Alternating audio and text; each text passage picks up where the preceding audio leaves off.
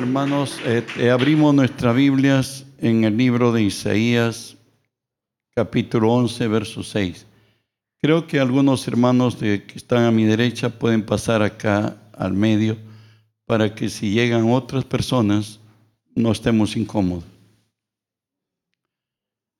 Buscamos en la Biblia, dijimos, Isaías 11, 9.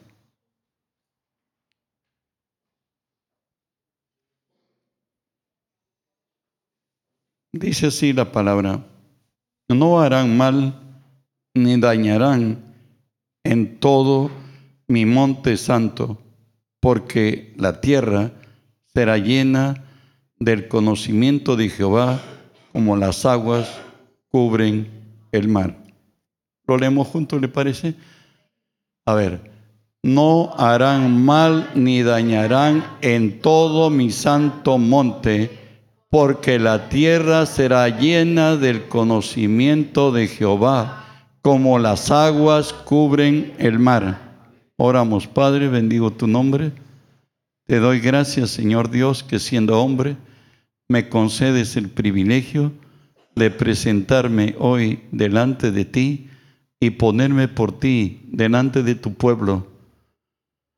Por ello, Señor, te cedo mi voluntad mis pensamientos, las palabras de mi boca, mis actitudes y acciones las sujeto y las someto a ti, Señor. Y tú que vives en mí, haz tu obra a través de mí. Por tu nombre, Jesús, toma autoridad sobre toda fuerza del reino del mal que se haya filtrado entre nosotros, Señor Dios, o al lugar a donde alcance esta señal.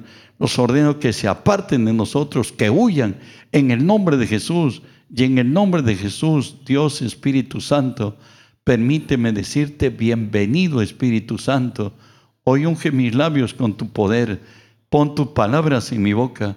Unge los oídos de mis hermanos. Que tu palabra hoy se quede en nosotros. Háblanos Dios en el nombre de Jesús. Amén y amén.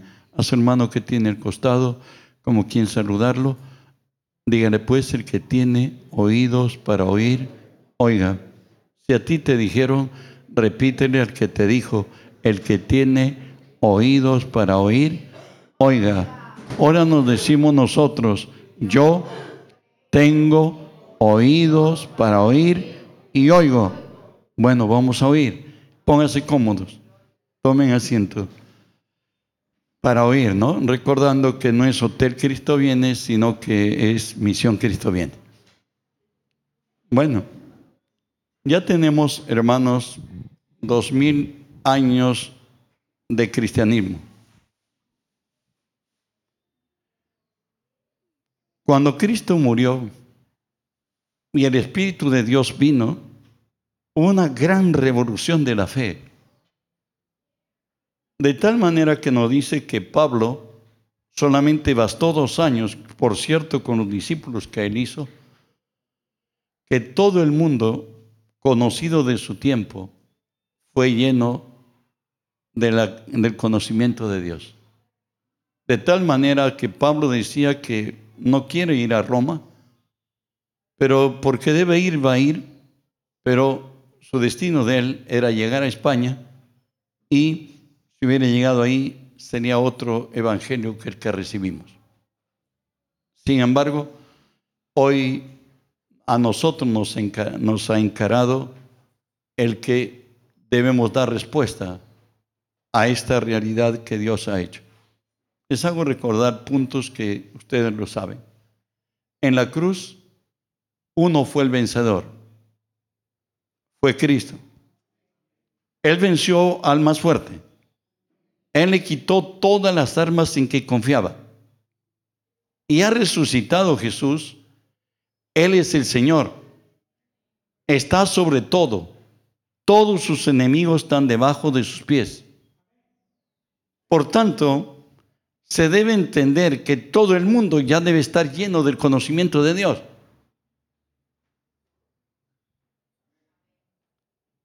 Lo mejor que Dios ha traído a esta tierra es el enviar a su Hijo y traer la palabra de Él a través de su Hijo. Esa es la realidad a la cual vivimos. Y el retorno de Cristo está inminente. Hoy está más cercano que cuando creímos. Jesús dijo en Mateo 24, 14, ¿no es cierto? Y será predicado el Evangelio del reino, dice, a todas las naciones. ¿Y qué más pasará? Entonces vendrá el fin. Se decía por el, yo ya tengo ya casi 50 años de cristiano, y hace 30, 40 años atrás se hablaba de que hasta el 2015, que ya le hemos pasado ya casi una década, bueno, ocho, ocho años más, ocho años más, se decía que todo el mundo ya habría conocido el nombre del Señor. No digo que se hayan convertido. Y será predicado el Evangelio del Reino a todas las naciones, entonces vendrá el fin. Es posible que ya se haya logrado eso que conozcan de Cristo. Estamos a puertas de que el Señor venga. ¿Pueden decir amén? Hay una, hay una realidad en emergencia, la tierra en que vivimos. Está esperando de nosotros. Romanos 8:21 nos dice así, que es lo que espera la creación porque también la creación misma será libertada de la esclavitud de corrupción a la libertad gloriosa de los hijos de Dios. La creación está esperando que se levante la iglesia, la que es real. Alguien dijo que la iglesia solamente ha llegado a ser calichín, viendo en el partido de fútbol a los niños hermanos que viven resentidos, hermanos que viven quejándose, hermanos que viven burlándose, que viven murmurando y no han llegado sino a su posición de simples religiosos. Y Satanás sigue señoreando. ¿Y sabe quién son los responsables de todo el mal que hay en la tierra? Somos la iglesia. Nosotros somos la solución. Pero ¿por qué nosotros somos la solución? La palabra nos dice que la creación será libertada de la esclavitud de corrupción a la libertad gloriosa de los hijos de Dios. O sea, espera la creación que se levante la iglesia a iglesia. No meros religiosos, no meros moranistas, no meros... Hay muchas formas de, de fe y no es la que Dios ha dicho.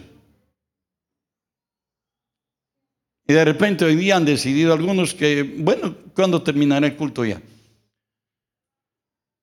¿Me entienden? Que Dios nos tenga misericordia. Hoy día tuve una experiencia grande con el Señor, de repente me excederé en tiempo, pero espero que ustedes y yo entendamos. Recuerden que hay una determinación.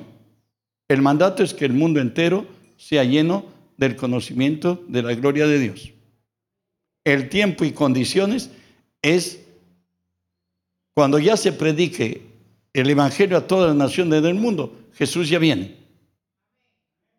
Pero lo que se espera de la iglesia es que libertemos a la, de la esclavitud de corrupción a nuestra tierra. Esa es la orden de arriba. Esas condiciones tienen que dar para que venga Cristo. Hoy veremos, ¿saben qué? Él, él mismo nos eligió y nos equipó, diría yo, y nos envió a predicar. Somos los elegidos de Dios, aunque no parezca.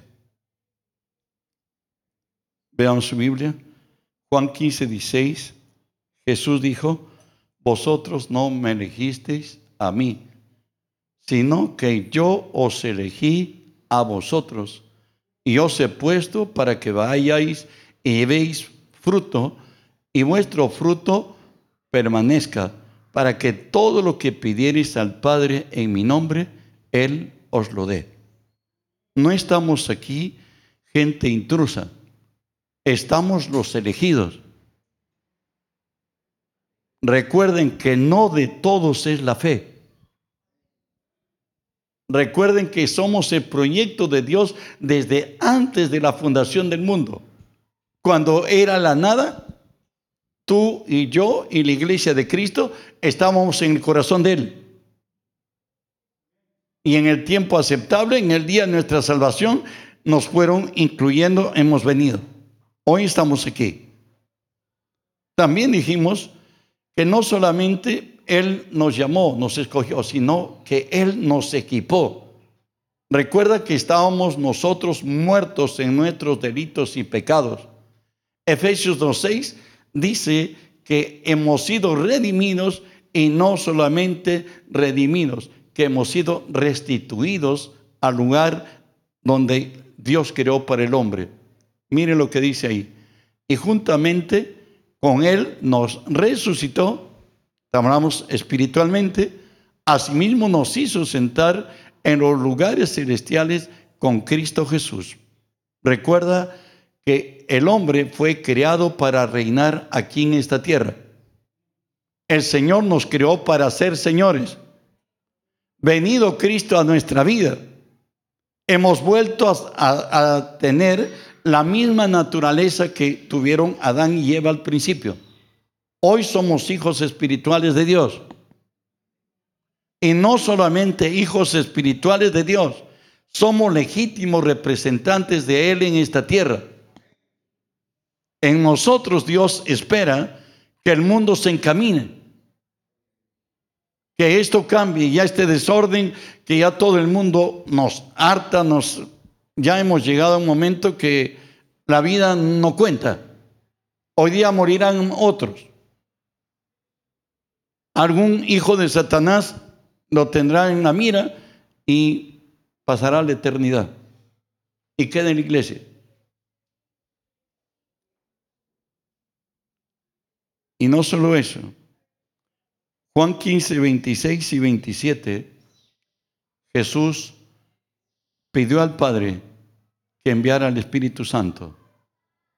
Dice, pero cuando venga el consolador, a quien yo os enviaré el Espíritu de verdad, el cual procede del Padre, Él dará testimonio acerca de mí y vosotros daréis testimonio también, porque habéis estado conmigo desde el principio. Recuerden, el Espíritu Santo ha venido para trabajar con nosotros en la evangelización del mundo. Dice que el Espíritu, él mismo dice que nos hablará, que Él te dará el testimonio y que nosotros daremos el testimonio que el Espíritu nos da que demos. No estamos como aquella religión que se dice en esta semana vamos a ir por este por esta vereda, por esta avenida, por esta calle, en esta plaza. No, el espíritu nos va a guiar a toda verdad. Él nos va a decir a quién ir. Él nos va a decir qué decirle. Él solamente nos dice, abre tu boca y yo la llenaré. ¿Pueden decir amén? Entonces, vamos en esta en, el equiparnos Dios. Hoy somos nueva creación. Hoy somos hijos de Dios.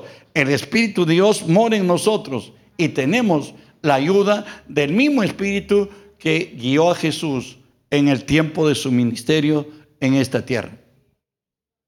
Segunda cosa, dice que ya viene una gran cosecha. ¿Están aquí? ¿Saben qué? Las condiciones ya están dadas.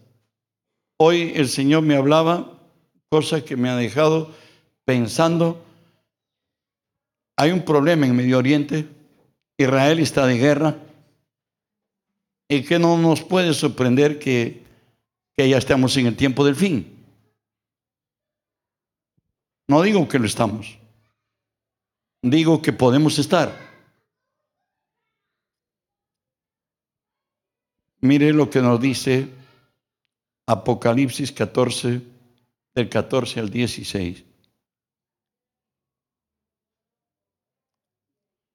Miré, he aquí una nube blanca, y sobre la nube uno sentado semejante al Hijo del Hombre, que tenía en la cabeza una corona de oro y, y en la mano una hoz aguda.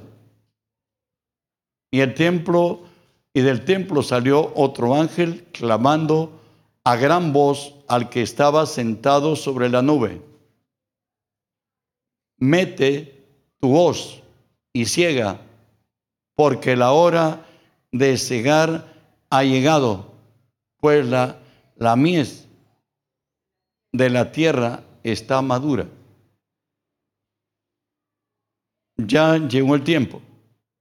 Siempre decíamos, ¿cuándo será la venida y el retorno de Cristo? Hoy creo haber recibido una revelación del Espíritu que espero compartirlos bíblicamente. ¿Por qué razón podemos creer que ya estamos a la puerta? Nos dice también la palabra de Dios que hoy, al acerca la venida de Cristo, la ciencia se habría de multiplicar. Daniel 12:4 no dice sí. Pero tú, Daniel, cierra las palabras y sella el libro hasta el fin. Muchos correrán de aquí para allá y la ciencia se aumentará.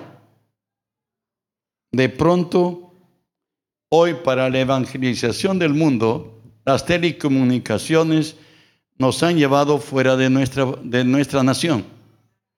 Hoy posible hasta la iglesia más grande del mundo, la más pequeña de todos, por cierto, hemos trascendido hasta a otras naciones.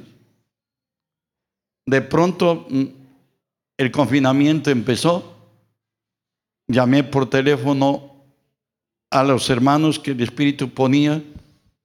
Hoy llamaba una hermana y ella gozosa me decía, pastor, hemos llegado hoy día a Ámsterdam. Para mí fue una grata sorpresa. Y así hemos llegado a otros países del mundo. Y seguramente donde Dios tiene fijado que tenemos parte, porque ya lo ha mostrado que sí, iremos en aumento. Podemos llegar a muchos hoy. Pero la razón de las razones es por esta. Joel 3, 13 y 14. Ahí nos dice la razón de mayor peso por la cual ya ha llegado el tiempo. Echad la hoz, porque la mies está ya madura. Venid, descended, porque el lagar está lleno. Rebosan las cubas. ¿Por qué? Por la mucha, porque mucha es la maldad de ellos. El nombre del verso 14, por favor. Muchos pueblos en el valle de la decisión, porque cercano está el día de Jehová en el valle de la decisión. De pronto, cuando la maldad del hombre sube al cielo, vemos en la Biblia que Dios envió el diluvio. Vemos en la Biblia que ciudades, cuatro ciudades, Sodoma, Gomorra, Adma y Seboín, fueron desaparecidos de la tierra por el juicio de Dios, con fuego y azufre. ¿Estamos aquí? Antes de que empezara todo este de la pandemia, de pronto se veía en la televisión a nivel mundial todo el mundo buscando derechos, hasta derechos que no que han traspasado lo que Dios estableció. Hoy se pretende que ser hombre o ser mujer, no porque nacimos así, sino que lo decidamos más tarde. Hoy todos tienen derecho. Por todo lugar dicen tener derecho, pero para que exista un derecho tenemos que cumplir un deber. Y nuestros derechos terminan cuando termina, comienza el derecho de otro. Dice la palabra que la tierra ya está madura. que la maldad de los hombres ha subido a lo máximo, que está llena las cubas con la maldad, que ya es tiempo que a Dios se revele con mayor fuerza. Esto lo recibí hoy día de parte de Dios, que la orientación que estoy dando a este mensaje. Que ya en la maldad se ha multiplicado en toda la nación. Hoy la no era países desarrollados y países bueno, para consolarnos nos dijeron en vía de desarrollo. Pero así como son desarrollados en la ciencia y todo, la maldad está súper desarrollada. Pero ahora es todo el mundo. Entonces estamos en el valle de la decisión. El tiempo que el Señor ya debe tomar cuenta a los hombres de esta tierra. De ahí que nos dice a ti y a mí hoy, Romanos 13:11 nos dice, y esto conociendo el tiempo, que es y ahora de levantarnos del sueño, porque ahora está más cerca de nosotros nuestra salvación que cuando creímos. Tan pronto empezó el confinamiento, hubieron hermanos aquí en la iglesia, gracias a Dios por ustedes. Trabajaron para Dios. Algunos también están ya de vacaciones, pero otros nunca hicieron nada.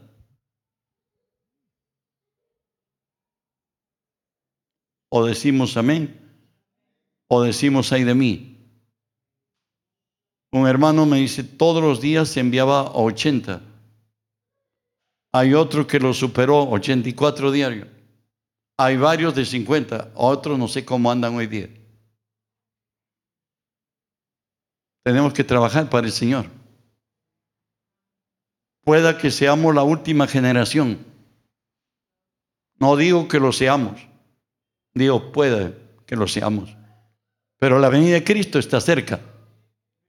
Y nos exige la palabra que nos levantemos porque en la hora de nuestra salvación está más cerca de cuando hemos creído. Avanzamos. El Señor dice que los campos están listos para la siega. Ya dijimos que las covas están rebosando. La maldad ha fermentado. Hoy se pretende, hasta un niño se enseña en, en la escuela que que el sexo suyo lo va a determinar cuando él sea un adulto, pero ya lo están pervertiendo su mente desde niños. Y, es acá también nuestra patria que ya está aprobada la ley. Jesús, después de que tuvo un encuentro con la samaritana en el pozo de Jacob, eh, la mujer descubierta por el gran poder de él, le dijo pues que él le daría agua para que beba. Y finalmente le dijo, dame de beber. Jesús le dice, anda día a tu marido y yo te voy a dar el agua. Ah, le dice, yo no tengo marido. Y Jesús le dijo, sí, dice la verdad, porque cinco has tenido y el que tienes de turno tampoco es tu marido. Y la mujer fue y le dijo a los samaritanos, ¿sabe qué? Encontré en el pozo de Jacob alguien que parece ser que sea el Mesías. ¿Y por qué? Ay, él me ha dicho mi vida. ¿Y qué te ha dicho tu vida? Bueno, por lo que usted sabe en mi oficio. Tenía cinco, hoy tengo otro. Él no lo sabía, pero me lo dijo. ¿Y qué sucedió ahí? Eh, eh, vinieron los samaritanos y lo llevaron a Jesús a Samaria. Y leemos lo que pasó ahí. Juan 4, 35 y 36 nos dice así. Jesús les habla a los discípulos. ¿No decís vosotros, aún faltan cuatro meses para que llegue la ciega? He aquí os digo, alzad vuestros ojos y mirad los campos porque ya están blancos para la ciega. El que ciega recibe salario. y recoge fruto para vida eterna, para que el que siembra goce juntamente con el que ciega. Samaria había vuelto su corazón a Jesús. ¿Están aquí? ¿Se acuerdan los días que nacieron de nuevo? ¿A cuántos corazones querían ganar para Cristo? Ahora, ¿qué ha pasado en los años? Como nos dice la Biblia en Isaías, que somos como perros, disculpen, está escrito, ¿eh? Comilones, insaciables, pero que ni ladramos.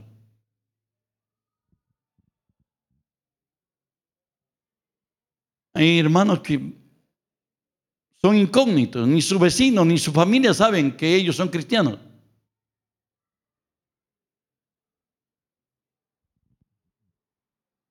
Tenemos que despertar.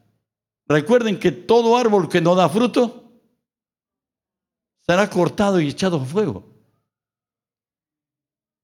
A nosotros nos eligió el Señor, porque Él dice que nosotros somos gente que producimos.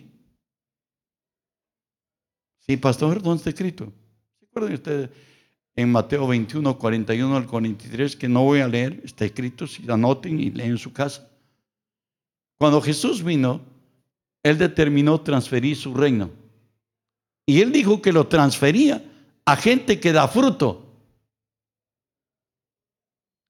Y entre los que Él ha creído que damos fruto somos nosotros.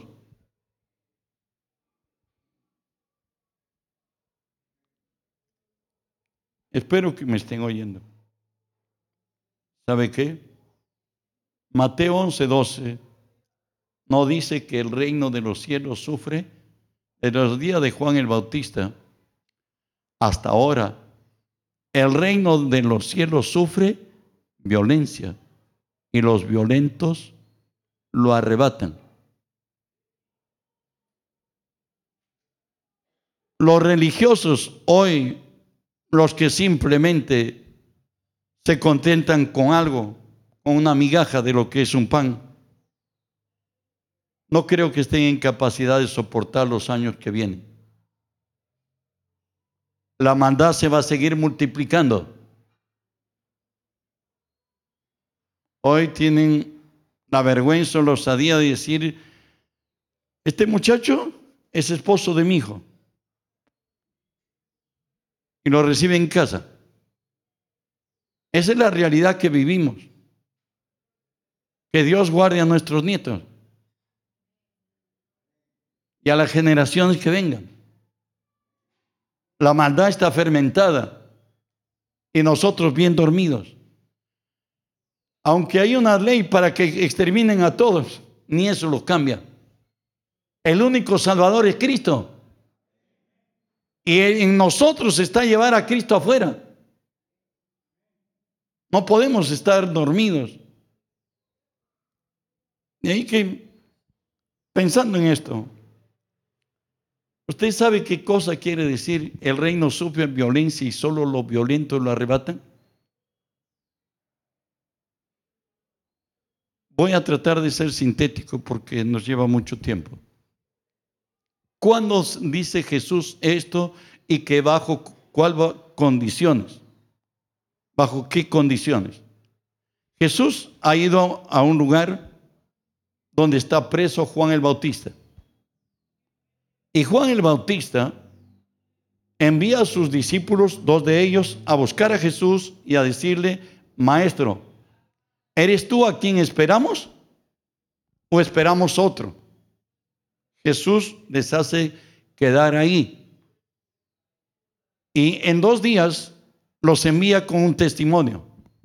Díganle a Juan que los cojos andan, que los ciegos ven, que los leprosos son limpiados, que los paralíticos están sanados y que el Evangelio se predica a los pobres. O sea, ¿de qué está hablando Jesús? Que hay a partir de hoy, de Juan, hay una pugna de poderes. El reino de las tinieblas y el reino de la luz. ¿Se acuerden? Nadie de los grandes profetas del Antiguo Testamento confrontaron a Satanás en persona, diría yo. Nadie, nadie pudo ponerse delante de él. Pero Jesús, desde el primer día que salió a la vida pública, fue llevado al desierto para ser confrontado con Satanás y todos sus ángeles. Y después de 40 días salió vencedor. ¿Sabe qué? Satanás está preocupado en la iglesia, en nosotros. Si no tenemos realmente un encuentro real con Cristo, no vamos a poder soportar. No vamos a tener las fuerzas capaces de enfrentar al enemigo.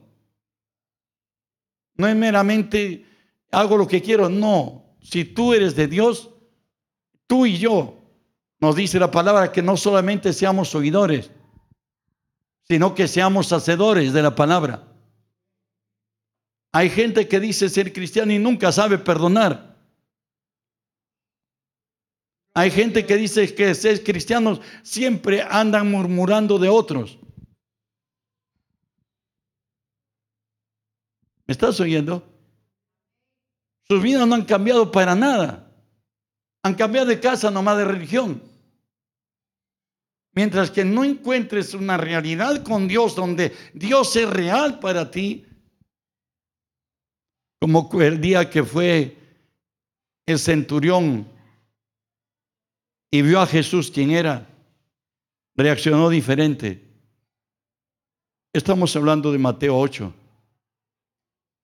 de pronto el centurión va y mira a Jesús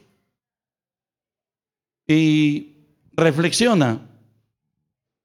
Primero ha venido con una, una determinación, maestro, por favor, quiero que vayas, en casa tengo un criado muy enfermo.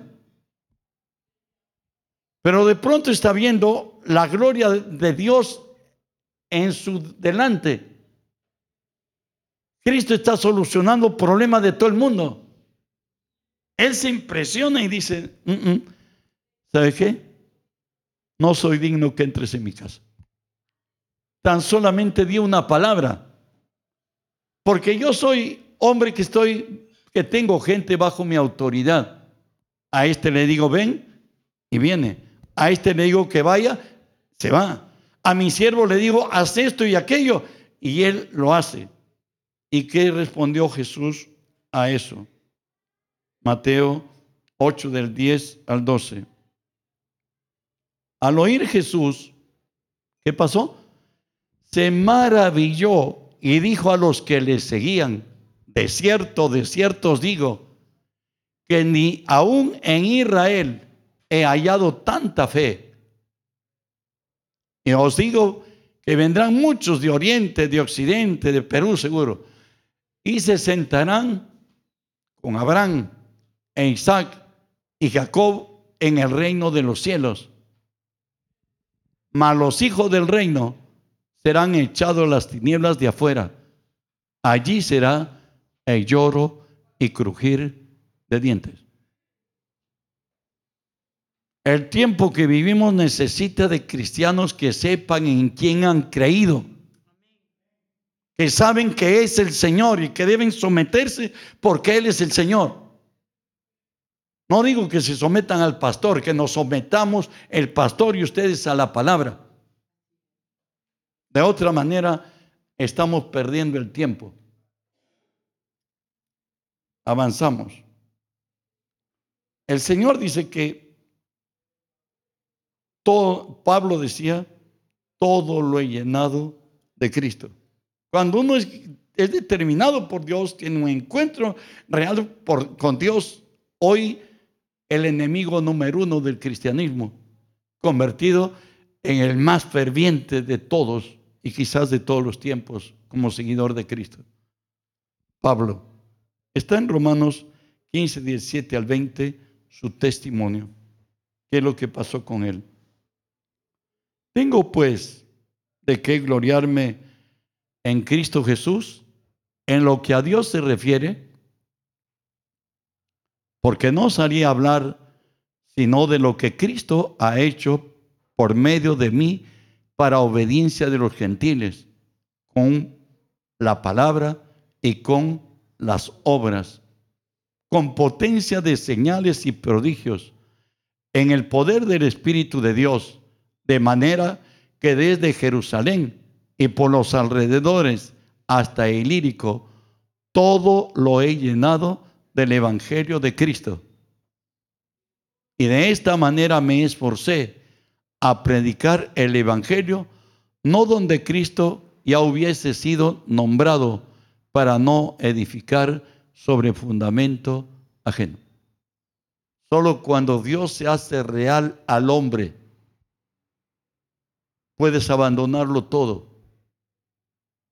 Perdóneme que me tome como ejemplo mi persona. Yo era empresario, pero cuando determiné dejarlo todo, yo a la vez era pastor y a la vez era empresario textil. Pero hoy me encuentro que estoy al borde de la muerte. Mis dos riñones han colapsado, ya era tiempo de partir. Miré a mis hijos alrededor, prácticamente me despedí esa noche y empecé a orar a Dios que me hiciera recordar dónde he pecado y dónde todavía debo pedir perdón. El Espíritu me ministraba. Estaba un momento ilusionado. Hoy encuentro a Jesús. Hoy lo conozco como Él me conoce. Estaba, estaba motivadísimo de, de morir. Pero al mirar la realidad me levanté. Eh, mi esposa Gloria había ido a una célula por el Agustino. Estaba solo el más pequeño de mis hijos un año, dos años y medio, cuatro años, seis años, una escalerita. De pronto al mirarlos a ellos, y más al, al menor de todos, dije, oye Dios, ¿sabes? Yo creo que voy a morir ahora, pero tú eres Dios. Tienes todo poder. Mira, hasta ahora yo te he dado lo que sobraba de mi tiempo. Pero si tú me concedes la vida, yo te doy todo mi tiempo. Me entrego a ti. No sé si tú me das vivir una hora, porque cuando uno está cerca de la muerte, los minutos cuentan. Pero empecé en fe a decir que un día una semana, el tiempo que tú me des. Y han pasado más de treinta y tantos años. Dios me dio la vida. Dejé todo. Todo el que me conocían, llegué a tener, gracias a Dios, alguna importancia. Decía don Ricardo, está loco. Que antes tenía, antes tenía y ahora, la verdad que llegó el tiempo que no había casi ni para zapatos. Pero Dios lo hizo y estoy contento con la vida que Dios me ha dado. Amén. Mientras que tú no tengas un encuentro real con Dios, no hay cambio. Mientras que no veas la gloria de Dios en tu vida, vas a seguir de religioso. No te digo que te, te enfermes como yo. Lo que te digo que tienes que tener un encuentro con Dios. Eso lo tuvo la iglesia apostólica. Ellos vieron milagros, vieron señales, vieron todos, como nos dice Hebreos 2, 42 al 44. Y perseveraban en la doctrina de los apóstoles, en la comunión unos con otros, en el partimiento del pan y en las oraciones. Y sobrevino temor a toda persona y muchas maravillas y señales eran hechas por los apóstoles. Y sobrevino, y todos los que habían creído estaban juntos y tenían todas las cosas en común. Tal era la gloria de Dios y que todos estaban seguros que en su generación Cristo venía. Todos los que tenían propiedades los vendían y todos los ponían a los pies de los apóstoles. y se repartía según necesidades. Eso fue hace 20 siglos. Ahora hay cristianos que aún creen que Cristo no viene. ¿Me están entendiendo? Ellos creyeron y obraron, se olvidaron de todo, se entregaron por entero al servicio de Dios. De tal manera como Pablo operaba para el Señor, está escrito en Hechos 19, 9 y 10. Pablo primero, él decía a los judíos y después a los gentiles, por favor, pero endureciéndose algunos, por cierto, de los judíos, y no creyendo, maldiciendo el camino delante de la multitud, se apartó Pablo de ellos y se paró a los discípulos discutiendo cada día en la escuela de uno llamado tirano. Así continuó por espacio de dos años, de manera que todos los que habitaban en Asia, judíos y griegos, oyeron la palabra del Señor Jesús. ¿Cuánto tiempo le duró a Pablo llenar un continente de Cristo? Dos años. Todos trabajaban. No había grandes locales, no había las comunicaciones que tenemos hoy. Todo lo hicieron por la gracia de Dios y determinados por Dios. Espero que me estén entendiendo. ¿Y cómo lo hacían? Hechos 20:20 es la receta que Dios dejó y que la debemos hacer. Y como nada me fuese útil, he rehuido de anunciaros y enseñaros, ¿qué más? Públicamente por las calles y por las casas. Hermanos, somos una iglesia muy especial, Cristo viene. Una iglesia que más ha traído problemas, estoy hablando del que está aquí. Hemos pasado el desierto, somos como Israel, hemos llegado a tierra prometida, nos han sacado de la tierra prometida, hoy volvemos a la tierra prometida, porque es la tierra de Dios. Amén. ¿Me entienden? Y no va a ser hoy como fue, llámese el 2011 o el 2014, que tuvimos situaciones especiales. Hoy es todo lo contrario. Es posible, si Dios lo quiere, que el otro año cambie toda la historia de Cristo bien. Que ya estemos con todos los recursos y todo eso. Hasta ahora hemos llamado líderes a hermanos que conocen de la palabra, conocen del Espíritu, pero sabe que a un líder tienen que seguirle su gente. Tenemos la responsabilidad de abrir nuevas células, no uno, sino todos.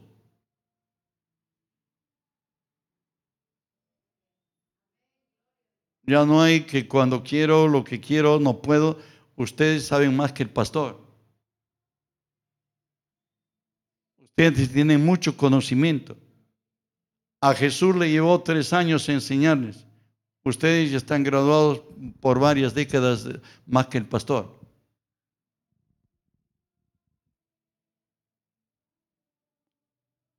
O crecemos todos juntos o no crecemos ninguno. Me he propuesto que cuando Dios nos vuelva a donde debemos volver porque es de Dios, no le vamos a dar a ninguna iglesia, es de Cristo viene. Y Dios va a dar a luz los líderes y los pastores de Cristo vienen de ustedes. Y no va a ser porque son amigos del pastor o conocidos del pastor, sino aquel que Dios lo levante y haya testimonio de que Él es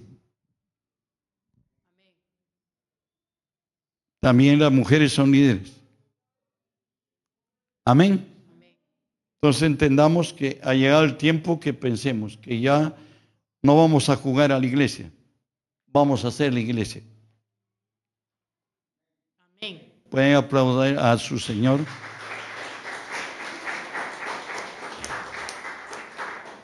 Seguimos avanzando. Dios ha hecho promesa que Él mismo estará con nosotros. Eso lo dice Éxodo 15, 13. Condujiste en tu misericordia a este pueblo que redimiste. Los llevaste con el, tu poder a tu santa morada.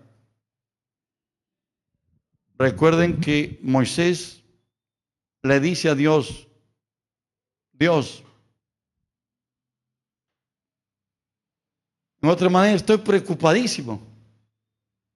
Tú dices que yo hay gracia a tus ojos. Tú dices muchas cosas de mí, pero ¿sabe qué? Hasta ahora no me has dicho a quién envías conmigo. El Señor le dijo, mi presencia irá contigo y te daré descanso. Desde, nos falta dos meses.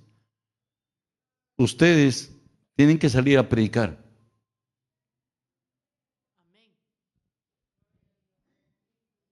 Abran su boca, Dios va a hablar por ustedes. Así es. Dios va a ministrar su poder a través de ustedes. Si pueden creer. Hay muchos que se creen súper espirituales, pero no ganan una alma. Claro que no han venido hoy Tengamos cuidado, hermanos. No nos engañemos. Dios no puede ser burlado. Para nosotros Jesús prometió enviar el Espíritu Santo. Lo tenemos también Juan 15, 26 y 27, ¿no? Pero cuando venga el consolador a quien yo os enviaré del Padre, el Espíritu de verdad, el cual procede del Padre, Él dará testimonio acerca de mí, y vosotros daréis testimonio también, porque habéis estado conmigo desde el principio. En otra, debemos obrar guiados bajo el poder del Espíritu Santo.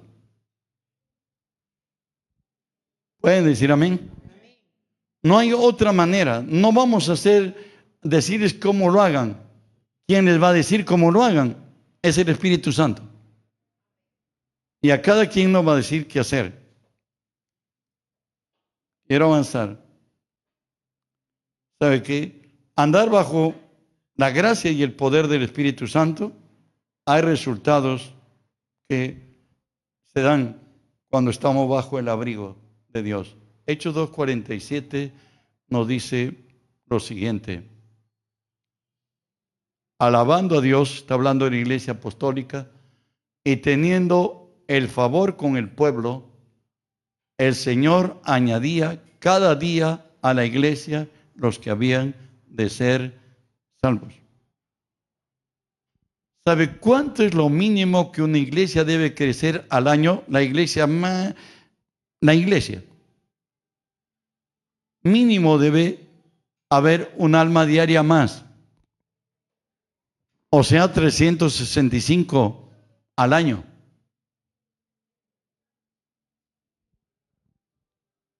¿Están oyendo? Y tenemos que pelear porque tenemos que lograrlo. Porque Dios no miente. Dios no está cansado. Él quiere bendecir. Espero en Dios que estén escuchando.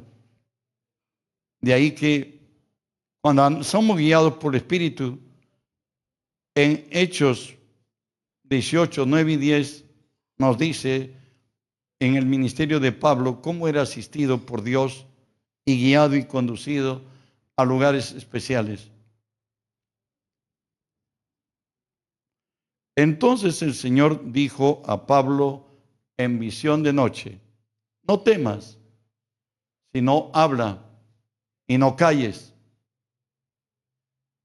porque yo estoy contigo y ninguno podrá contra ti, no pondrá contra ti la mano para hacerte mal, porque yo tengo mucho pueblo en esta ciudad. Era la guianza del Espíritu que conducía a Pablo a dónde tendría que ir. En alguna vez le prohibió ir a tal lugar y le prohibió al otro lugar, mas el sueño decía que vaya a un macedonio, le decía, ven y ayúdanos. Y nace la iglesia de las Colosas, Colosenses. Bueno, Dios nos lleva a lo mejor. ¿Saben? El impacto que la gracia de Dios alcanzará a todo hombre. ¿Se acuerdan de que nos dice Hebreos 8, 6? De que hemos entrado a un mejor pacto hecho mejores promesas. Recuerden que el Dios de Abraham es el Dios nuestro. Recuerden que mejor es el pacto de Jesús que el pacto con Moisés. ¿Pueden decir amén? Entonces el producto de esta gracia va a resultar lo que nos dice el Salmo 22, por cierto, que todo habla de la muerte, de la resurrección, y no solo la resurrección, sino la influencia de Cristo en esta tierra. 27 y 28. El impacto que causará el Cristo resucitado. Se acordarán y se volverán a Jehová todos los confines de la tierra y todas las familias de las naciones adorarán delante de ti. Porque de Jehová es el reino y él regirá las naciones. Recuerden que Jesús, hombre, él pudo decir a la mujer de Sirofenicia, le dijo, cuando ella fue a pedirle que asistiera a su hija que estaba atormentada por un demonio, Jesús le dice, ¿sabe qué? Yo no he venido sino a las ovejas perdidas de Israel. Ella continuó y le dijo, no es justo que el pan de los amos le sea entregado a los perrillos. Pero ella insistió, le dijo, pero tú no puedes negar que debajo de la mesa la migaja que le queda de los amos lo comemos, lo comen los perrillos. Y Jesús dijo, vete por esta palabra, tu hija está sana. ¿Por qué? Porque Dios nunca hace acepción. Aun cuando en los rebuscos de las cosechas dijo que Israel no los para todos, sino que eso sería para el extranjero, para la viuda, para los necesitados. Entonces el Señor dijo por esa palabra, hoy Cristo resucitado, el Evangelio es para toda criatura, es para todos los hombres. Él dijo que vendrán de oriente y de occidente y nos sentaremos con Moisés y Elías. Ahora en el Evangelio la apertura es para todo el mundo, no es solamente para los hebreos. Lo que lo dice también Isaías 9, 2 y 3. El pueblo que andaba en tinieblas vio gran luz. Los que moraban en tierra de sombra de muerte, luz le resplandeció a ellos. Recuerda que el ejemplo lo tenemos al centurión. Estaba hambriento de Dios. Y Jesús le dijo que esta fe no ha encontrado ni siquiera, en, ni siquiera en Israel. Hay de los gentiles que creemos en Dios. Hay un pueblo que está sediento afuera, pero no hay alguien que le predique. Y si le predicamos, con nuestro testimonio dañamos todo. ¿Qué? ¿Para ser igual que tú? Bueno, que Dios nos tenga misericordia. No seamos tropiezos ni a judíos, ni a gentil, ni a la iglesia del Señor. Nosotros somos de bendición. Amén. Avanzamos. Isaías 11:9 nos vuelve a repetir el Señor. No harán mal ni dañarán en todo mi santo monte, porque la tierra será llena del conocimiento de Jehová como las aguas cubren la mar. Dile hermano, cuando nos levantemos así será. Hay muchos que callamos, nunca producimos. Pasan los años y somos los mismos. Los locales vendrán, Dios nos volverá, pero los responsables que sean llenos será de Dios, pero a través de nosotros. Y si no, otros lo harán, porque Dios nunca pierde. La cuarta cosa, nuestra actitud ante lo impuesto. Recuerde que hemos sido elegidos por Dios para que nosotros salvemos al mundo. Nos dice así Salmo 2.8, para los que creen en Dios y quieren tener una oportunidad en lo que es lo que Dios nos ha dado. Nos dice, pídeme y te daré por, por herencia las naciones y como posesión tuya los confines de la tierra. Hay muchos hermanos que tienen una mente, perdóneme, claro, no vienen acá a esta iglesia, pues no, una mente muy escasa. Siempre quieren el último, lo último. Dice, yo me voy a ir al cielo, que me den el último rincón, yo ahí me contento, el último rincón. Oye, Dios puede ponerte en los primeros. ¿Se acuerdan que Elías se iba a ir al cielo? Uno de los dos arrebatados al cielo, Enoch y Elías. Hoy se está yendo, pero su criado, Eliseo, le dice, Eliseo, ¿sabe qué? Me estoy yendo, voy a ser tomado para el cielo. Pídeme algo que tú quieras. Pídeme. Y no esperó que su criado se proyectara mejor que Elías. ¿Qué le dijo él? Que la doble porción de tu espíritu esté sobre mí. Y de pronto Elías dijo, cosa difícil has pedido. Pero si tú me ves cuando yo soy tomado para el cielo, sí, si no, no. Él no se contentó con las obras de, de Elías, él quería la doble porción de Elías. ¿Por qué? Porque vio que el corazón de Israel se volvió por ver el poder de Dios que había en Elías. Él dijo, si yo tuviera el doble, traería más bendición. Espero que me estén entendiendo. Dios quiere que seamos sangurrientos. Que queramos más de Él. Él va a levantar gente grande. ¿Por qué siempre pensar que voy a la cola? Por ser pensar que siempre soy el, el menos de todos. Dios puede levantar al más pequeño de todos. Dios levanta del polvo al pobre y del muladar al menesteroso. Dios puede hacer milagros en nuestras vidas. Pues cambia tu manera de pensar. Hoy eres hijo de Dios. Las cosas viejas ya pasaron. Todo es hecho nuevo. ¿Saben qué? Aún hay hermanos ausentes aquí en Cristo viene y en la iglesia.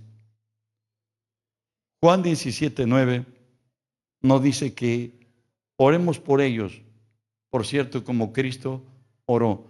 Hay muchos cristianos que no saben ni orar. Ellos dicen que Señor salva a todo el mundo.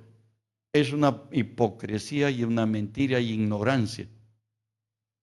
Esto es lo que oró Jesús. Jesús dijo, yo ruego por ellos.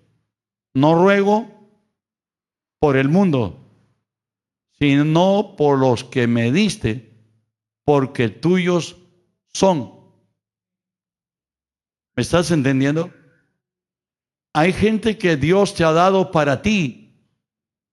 Y como estás en Cristo viene, nos ha dado a Cristo viene a través de ti. Pídele a Dios que te revele quiénes son los que te ha dado a ti. ¿Me estás oyendo?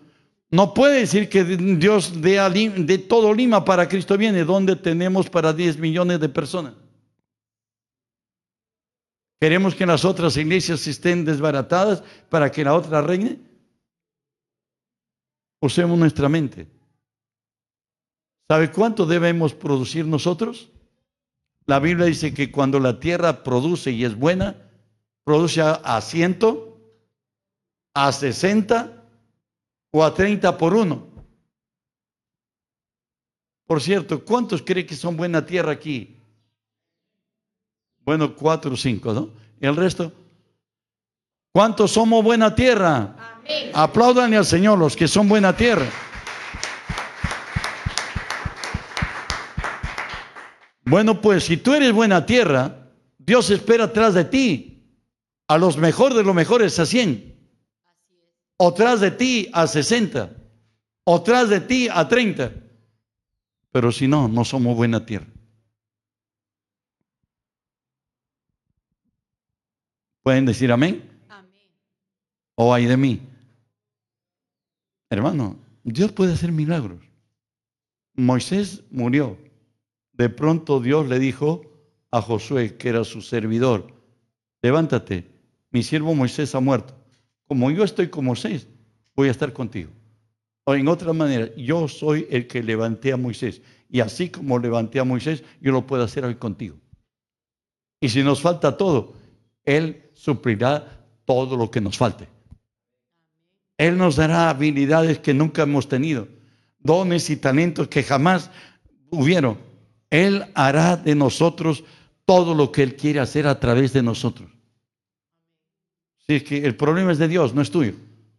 Tampoco es mío. Yo siempre le digo al Señor, ¿sabe qué? Tú suples todo lo que me falta, ¿sabe qué? Me falta todo. Dame todo. Santiago 5, 19 y 20 nos habla de otra realidad que la iglesia hay quienes que se fueron y tienen que volver. Hermanos, si alguno de entre vosotros se ha extraviado de la verdad y alguno le hace volver, ¿qué va a pasar? El verso siguiente, por favor. Sepa el que haga volver al pecador del error de su camino, salvará de muerte un alma y cubrirá multitud de pecados.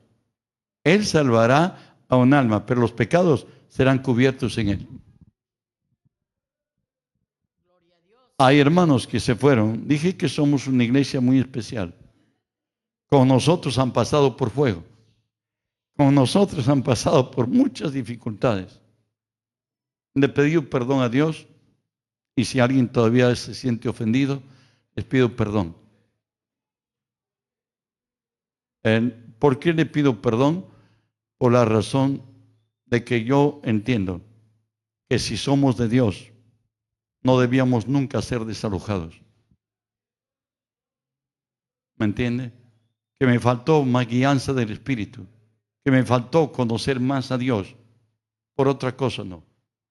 Si fuera que ido por caminos torcidos, eh, no estaría aquí. Ni a mí me perdonaría estar acá. ¿Me entendieron? Dios nos ha permitido ver hermanos que en fe creyeron que no somos desalojados, pero hasta su fe cayó y se fueron resentidos. Y yo recuerdo que cuando de pronto vinieron cosas, quise llamar a todos. No, me dijo el Señor, yo voy a llamar a los que son de Cristo viene. Yo mismo los voy a traer. Gloria a Dios. Mm, espero que verlos en el tiempo de Dios. También hay muchos que están alrededor de nosotros. Dios nos ha dado a nuestras familias por herencia. ¿Pueden decir amén? Sin embargo, no están aquí. Ezequiel 18, verso 23, nos habla de la posesión de Dios frente a todo hombre. ¿Quiero yo la muerte del impío? Dice Jehová, el Señor. No, vivirá si se apartare de sus caminos. O sea, Dios no quiere la muerte de nadie, por más que sean aún los que se han levantado en armas aquí en el Perú y los que son sicarios y no sé cuántos, posiblemente muchos de ellos habéis llegado al estado de abestiarse ya. Han llegado ahí, posible muchos con su pasado de dolor, de quebranto y de miseria, del daño que les causaron. Recuerde que está escrito que donde abundó el pecado, sobreabundó la gracia. Si les anunciáramos de ellos, de repente saldrán otro Pablo saldrán otra gente que pueda cambiar el mundo. Espero que me esté dejando entender. Dios no, no, ha condenado a nadie. Quien se condena es el que no lo recibe como Señor y Salvador a Jesús. Primera Corintios 1:21 no dice así. Pues ya que en la sabiduría de Dios el mundo no conoció a Dios, mediante la sabiduría, agradó a Dios salvar a los creyentes por la locura de la predicación. Dios le agradó salvar al hombre por medio de la locura de la predicación. O sea, nosotros somos que debemos llevar el mensaje. ¿Y qué pasa si no lo llevamos? También nos dice Romanos 10, 14 lo siguiente. No. ¿Cómo invocarán a aquel que no han creído? ¿Y cómo creerán en aquel de quien no han oído? ¿Y cómo oirán sin haber quien les predique? A veces nosotros tenemos prejuicios de salir a predicar. ¿Tu vecino sabe que eres cristiano? ¿O estás de incógnito para que no te reprochen lo pésimo de cristiano que eres?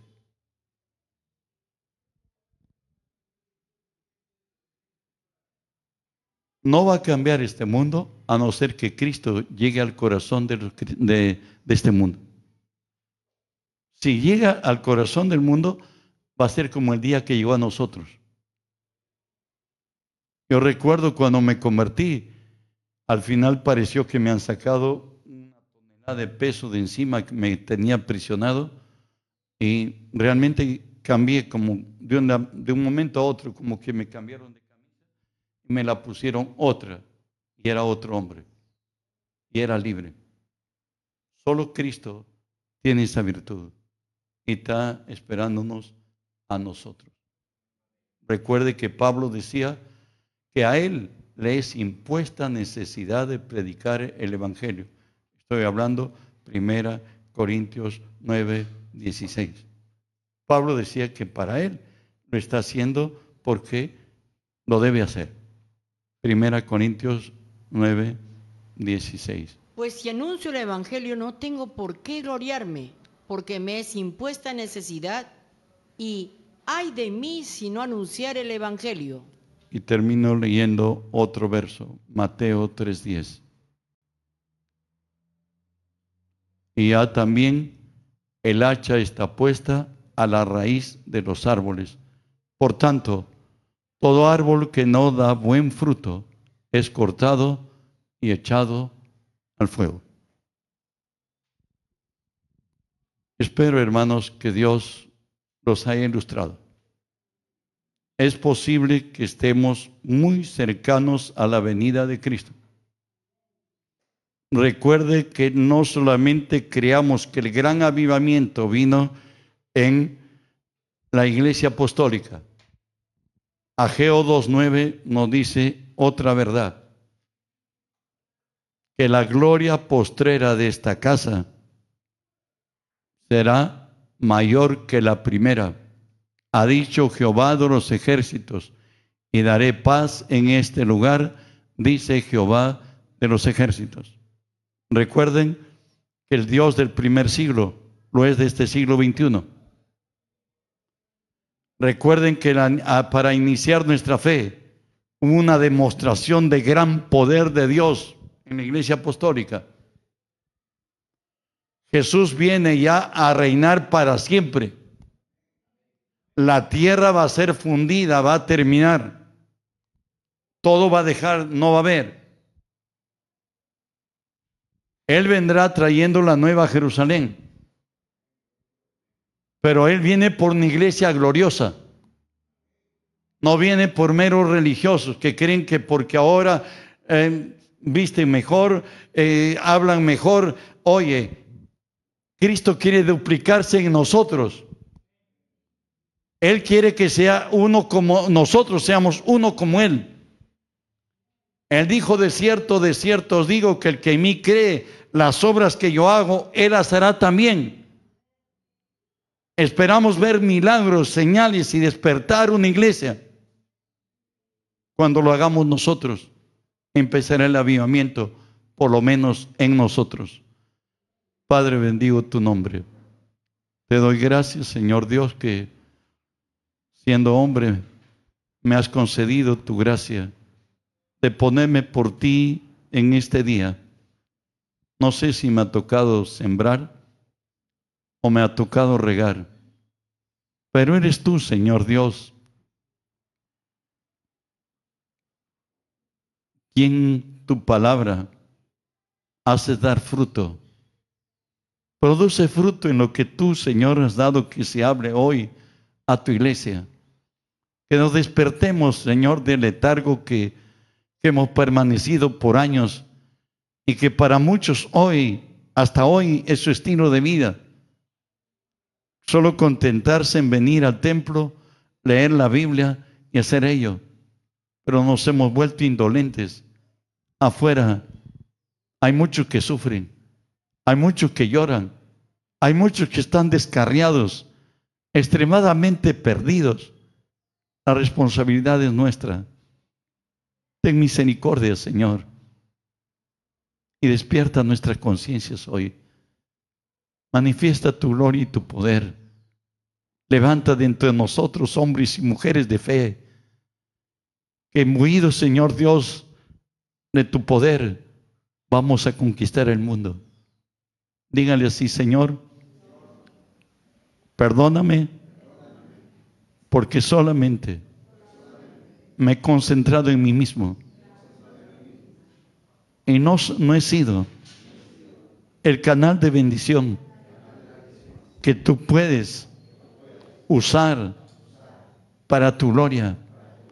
Hay muchos que están afuera de nuestros propios parientes, de nuestros vecinos, de nuestros cercanos, quienes no saben de ti, de tu nombre, de lo que tú eres, de lo que tú haces y lo que tú puedes hacer. Te ruego, Señor, que obres a través de mí. Renuncio a ser indolente. Renuncio a ser indiferente. Ren- renuncio a toda maldad porque estoy negando la posibilidad de que otros se salven. Y he sido instrumento no tuyo, sino del malo. Perdóname, Señor. Cuando abra mi boca, seas tú hablando a través de ella. Cuando ministre, sea tu poder sobre mí, para que tu nombre sea exaltado y sea enaltecido y tú seas glorificado. Gracias, Señor. En el nombre de Jesús, le aplaudimos a Él.